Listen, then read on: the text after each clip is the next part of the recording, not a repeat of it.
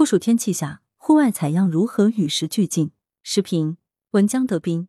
近来，国内多地出现罕见高温，热射病成为不少人关注的焦点。新冠疫情防控不能有所懈怠，需要医护人员、疾控人员和其他防疫工作人员克服极端气候环境，继续奋战在新冠抗疫的第一线。不过，如何科学防控，最大程度保护防疫人员的健康和安全，避免中暑，也不容小觑。张文宏团队提示：户外普通人群采样无需穿大白。七月十七日，第一财经。中暑是一种可以威胁生命的病理生理状态，如果发现不及时、处理不正确，都可能导致不可逆转的损伤，乃至死亡。热射病就属于重度中暑，救治不及时的话，死亡率高达百分之六十。近段时间以来，各地出现持续四十度高温天气，户外作业中暑的危险系数增加。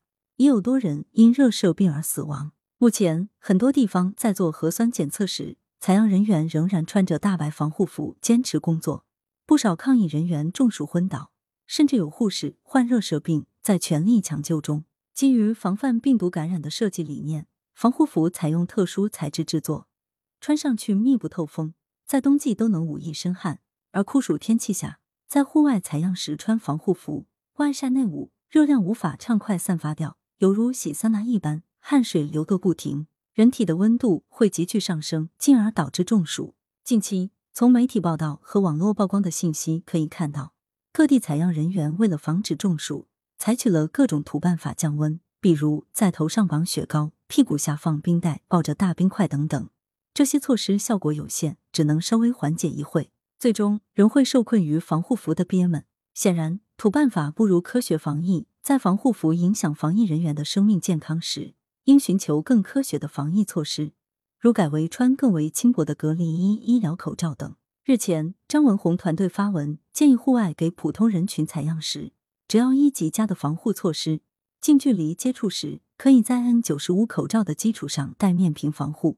为防止医务人员中暑，目前南昌市已改变标准，要求室外采样人员不再穿防护服，而是穿一次性隔离衣。采样地点尽可能安排在阴凉处，避免阳光直射。采样人员一小时换岗，并把制冷机、风扇、冰块放在医务人员周围，帮助降温。